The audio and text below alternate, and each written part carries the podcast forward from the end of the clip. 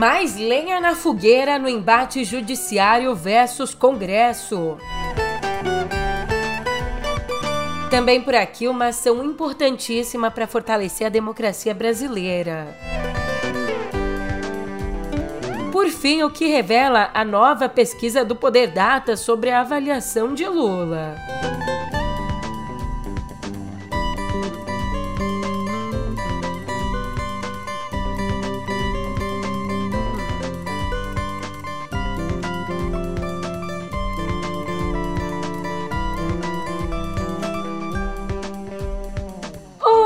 Ótimo dia, uma ótima tarde, uma ótima noite para você. Eu sou a Julia Keck e vem cá, como é que você tá, hein? Quinta-feira, mais conhecida como pré-sexta. E já nesse mundo de conceitos invertidos, tem sobrado até para os ministros do Supremo, que vão ter que atuar como advogados para defender a manutenção dos seus poderes no pé do ouvido. Ou na corte, né? Na corte. Mas escuta só tudo isso no pé do ouvido.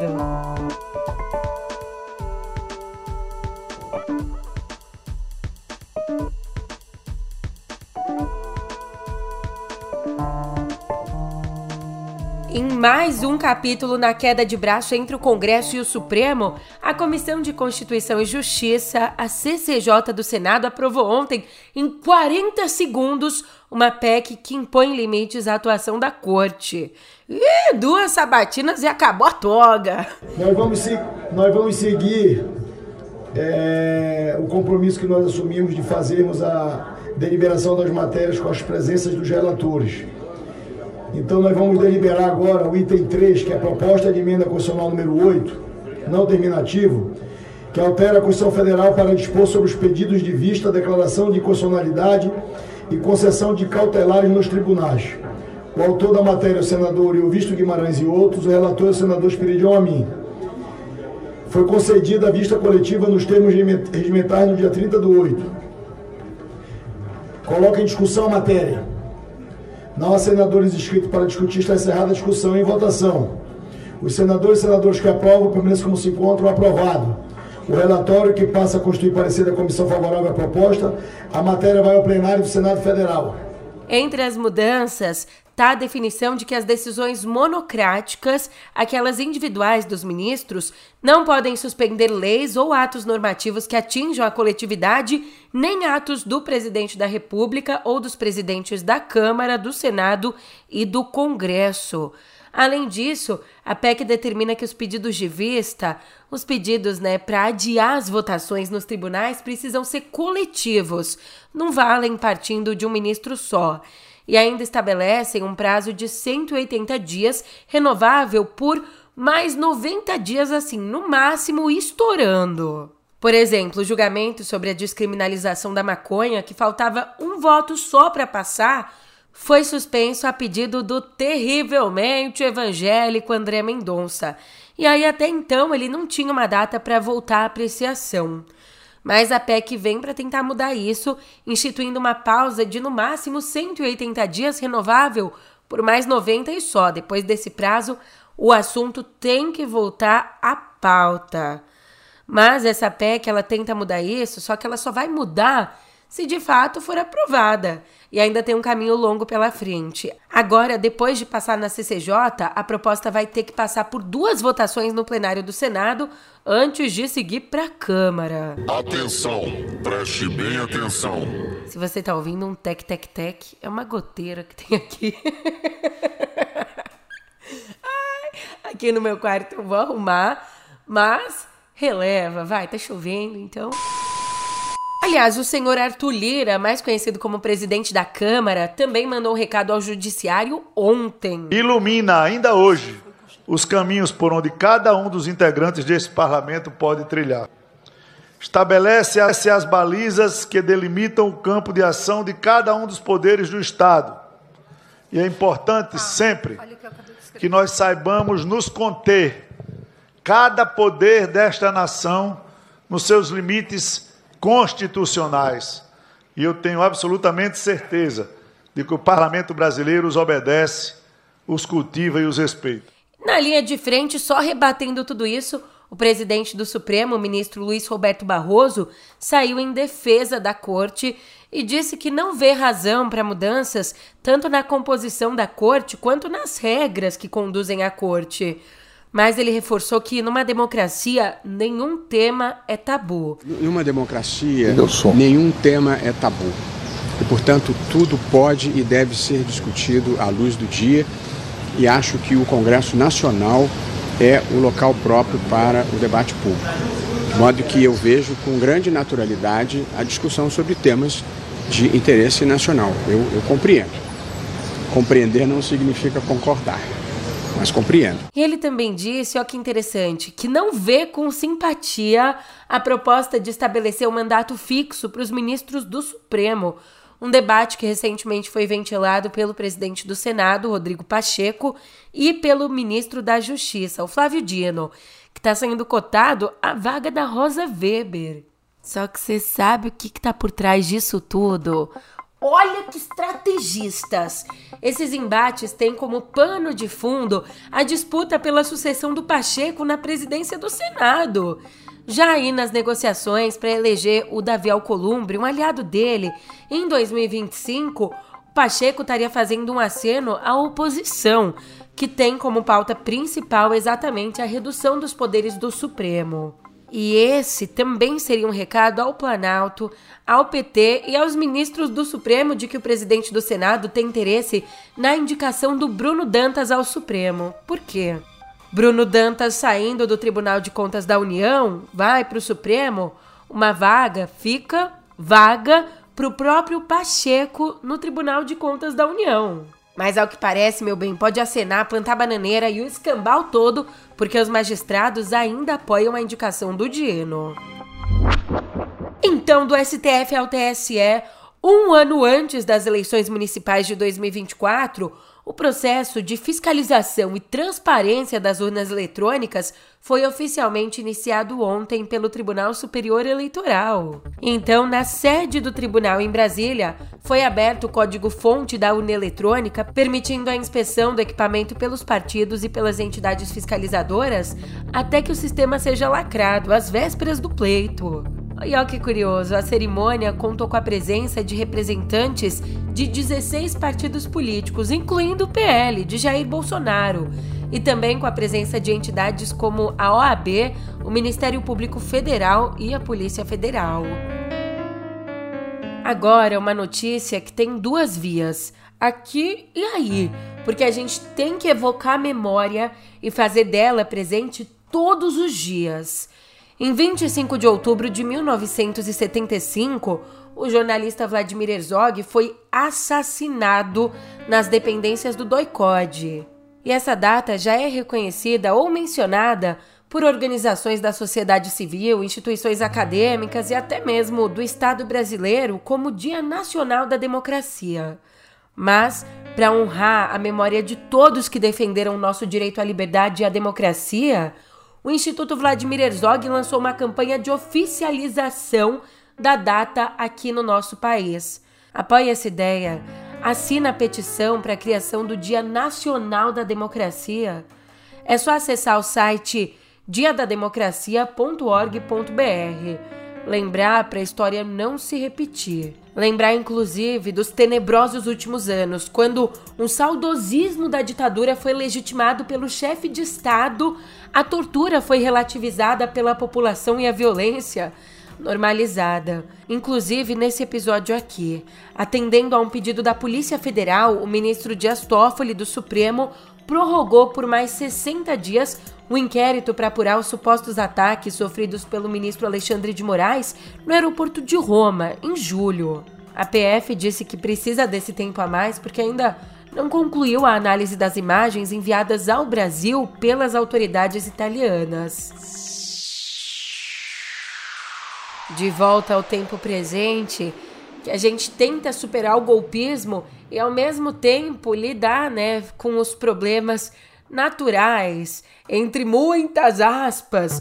Ontem, o Lira disse que o Centrão está à espera de um gesto do executivo para a nomeação do novo comando da Caixa. Um cargo que é, assim, uma condição fundamental para o Centrão embarcar mesmo no governo. E segundo líderes, para apressar esse processo, o Lira decidiu mudar de tática. Trocou a pressão por gestos de afago. Por exemplo, ele está correndo com medidas tributárias que taxam fundos offshore, uma pauta bem cara ao governo. O Lira, que bonzinho, também contribuiu com a proposta do Planalto de aumentar os recursos que podem ser indicados pelos congressistas, desde que para iniciativas consideradas pelos ministérios. O legislativo gostou desse aceno, né? Claro, mais grana, mas ainda quer um cronograma de repasses e ampliação das emendas de pagamento obrigatório. Ainda no executivo, ontem a ministra do Planejamento, a Simone Tebet, negou que o Lula tenha atuado para viabilizar a concessão de um empréstimo de um bilhão de dólares da Corporação Andina de Fomento à Argentina. A Tebet disse que a transação só foi discutida com a secretária de Assuntos Internacionais e Desenvolvimento do Ministério, a Renata Amaral, e disse que já existia certeza de que os outros países da corporação votariam a favor. O presidente Lula não me ligou, não entrou em contato comigo, porque é natural, eu sou governadora desses bancos e eu simplesmente voto num banco que não é brasileiro, cujo dinheiro não é do Brasil. Nós temos 8% de participação, mas não é dinheiro, e o CAF se reúne exatamente como um banco para ajudar os países da América Latina. Minha secretária, por minha determinação, foi autorizada a votar favoravelmente, como 20 dos 21 países votaram favoravelmente. Todos os países que fazem parte do CAF, deste banco que não é nosso, não tem dinheiro federal brasileiro lá, não estamos tirando dinheiro do Brasil para colocar lá, e temporariamente, e portanto nós aprovamos. Tanto é verdade que a Argentina já pagou o banco, e, portanto, a Argentina não deve nada. Quando muito, e é o que aconteceu nesse caso e em outros casos, nós temos, às vezes, via Ministério das Relações Exteriores, um grande apoio, onde a gente consulta para sentir se os embaixadores de outros países, como é que vão votar, é muito natural. Então, eu gostaria imensamente de agradecer e deixar aqui de novo três pontos. Fui eu que tomei a decisão, o presidente Lula não me acionou a, todos os países acompanharam, não tem dinheiro é, do governo federal, não tem dinheiro do, de governos estaduais e nem municipais, e a Argentina, que precisava de um fôlego naquele momento, porque disso dependiam outros empréstimos para a sobrevivência do país, já pagou a CAF, já no tempo hábil de menos, não sei se foi uma semana ou dez dias. Mas a informação de que o Lula teria participado das negociações é da colunista Ana Rosa, do Estadão segundo a qual o empréstimo serviria de garantia para que a Argentina recebesse um aporte do FMI antes das eleições presidenciais do próximo dia 22. Sobre isso, o candidato de direita radical Javier Milei, favorito em um eventual segundo turno, acusou Lula de agir contra a candidatura dele para favorecer o ministro da Economia, Sérgio Massa. Julia quer dizer então que o Lula tá queimado lá fora Deixa disso. Vamos ver o que, que pensa o pessoal aqui dentro. Deixa disso não, né? Esse é um ponto preocupante, mas foi só um gancho para a próxima notícia. É que, de acordo com a pesquisa do Poder Data, que foi divulgada ontem, com nove meses de governo, o Lula tem uma aprovação maior e uma reprovação praticamente idêntica ao antecessor dele no mesmo período. Segundo o levantamento, o Lula é considerado ótimo ou bom por 36% dos entrevistados, regular por 25% e ruim ou péssimo por 35%. E se a gente for olhar para setembro de 2019, quando Bolsonaro também tinha nove meses de governo, ele era considerado ótimo ou bom para 31%, regular para 32% e ruim ou péssimo para 34%. Só que a diferença na avaliação negativa está dentro da margem de erro.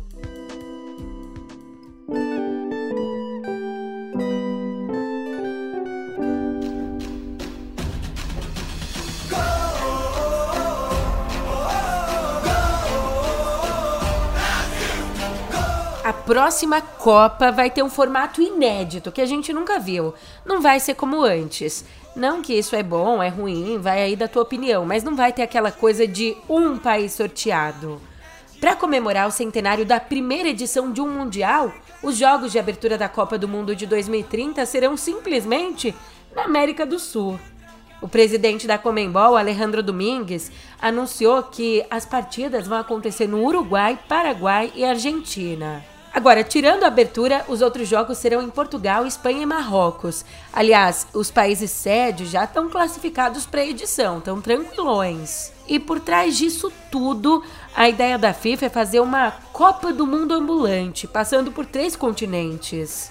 E quem comemorou a mudança foi o próprio presidente da FIFA, o Gianni Infantino, que disse, abre aspas, no mundo dividido, a FIFA e o futebol estão a unir-se. O Conselho da FIFA concordou por unanimidade em comemorar o centenário da Copa do Mundo, cuja primeira edição foi disputada no Uruguai de 1930, da forma mais adequada. Fecha aspas. Seria esse o começo da ditadura do globalismo? Fora Alexandre de Moraes! Todos aqueles papos, né? Mas ainda no papo de esporte, que orgulho. E agora? É a hora de receber o Brasil. A medalha de prata com a nossa equipe brasileira para você sentir, para você sentir dentro do coração esse momento. Ontem o Brasil alcançou um feito inédito com a conquista da sua primeira medalha por equipe no Mundial de Ginástica Artística, que aconteceu na Bélgica. Com grandiosíssimas apresentações, a Rebeca Andrade liderou o time na conquista da prata. Time que ficou atrás só da galera dos Estados Unidos, que contava com uma outra gigante, a Simone Biles. Mas mesmo assim, né? Nada muda o orgulho que a gente sente das nossas meninas que estão conquistando o mundo. Ô Brasilzão, quem dera tudo fosse felicidade. Mas a estiagem está judiando do nosso país. Com a falta de chuvas, oito estados das regiões Norte e Nordeste enfrentam a pior seca desde 1980 ou antes, porque ali em 1980 foi quando começaram a ser coletados os dados do Centro de Monitoramento e Alertas de Desastres Naturais. Então, antes disso, a gente não tem dados. Desde que a gente tem dados, essa é a pior seca. Sem chuvas, os rios têm secado drasticamente, impactando o abastecimento de água e comida, afetando Amazonas, Pará, Acre, Amapá, Maranhão, Piauí, Bahia e Sergipe. E os especialistas, eles explicam pra gente que esse fenômeno está associado ao aquecimento do Oceano Pacífico, aquecimento provocado pelo El Niño e também à distribuição de calor do Oceano Atlântico Norte.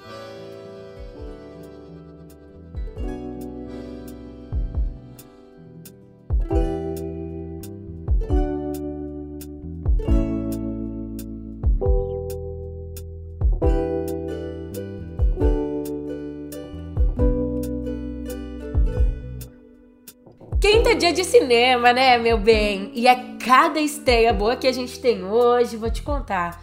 Baseado, vou te contar mesmo, hein?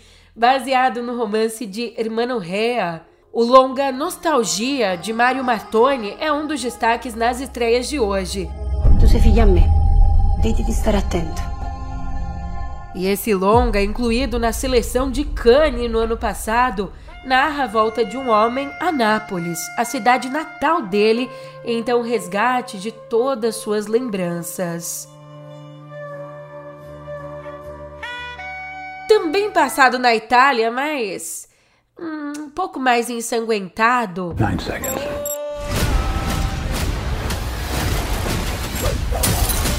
O Protetor, capítulo final, traz a lenda Denzel Washington vivendo mais uma vez o homem mal de bom coração Robert McCall.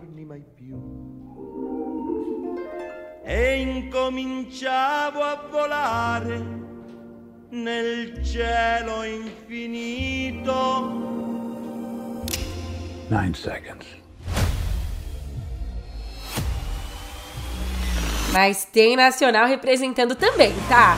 Você já foi confundido com outra pessoa? Já te falaram que você parece muito o Sandro Sanderley? O cantor famoso? Sim! Me disseram infinitas vezes. Alguém com uma vida completamente diferente da sua? E falaram que ela já tá tendo um caso com um jogador famoso. Dragão porque eu tô gordo, Esquece isso. Com o novo disco, a turnê, você vai ser o gato número um nas paradas. De novo. E se seu sósia famoso, de repente... Ele pode acordar hoje ou daqui a um ano. Essa história não pode sair daqui, tem que ser blindada. Você toparia trocar de lugar com ele? Você quer que eu cante no lugar do Sandro? É a salvação da lavoura! O filme Rodeio Rock, de Marcelo Antunes, é uma comédia romântica de um roqueiro que acaba envolvido num esquema indesejado. Claro, né? Indesejado, esquema amoroso, por se parecer muito com um ídolo sertanejo.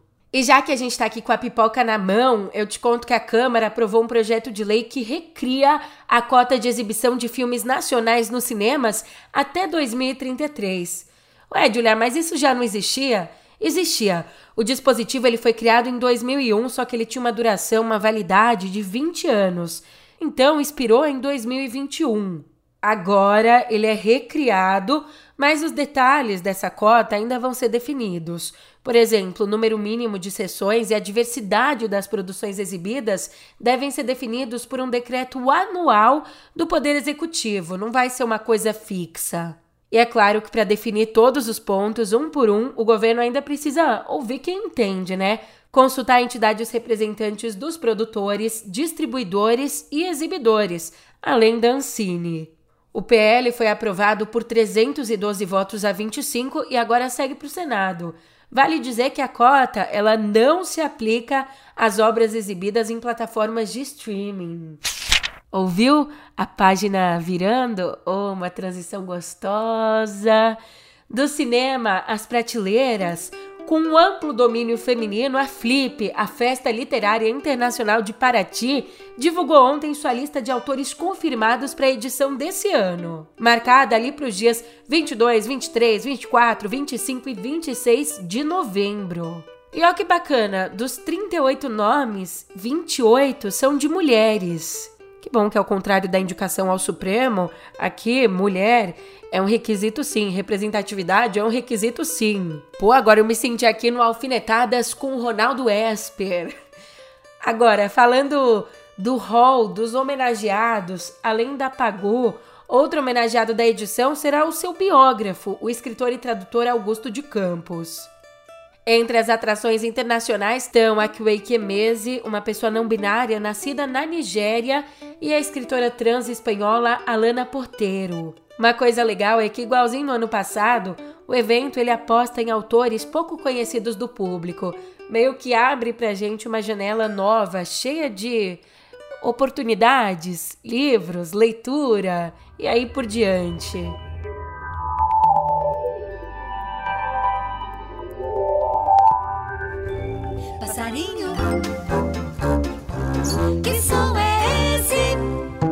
É som de lançamento! O Google anunciou ontem a chegada do seu Android 14.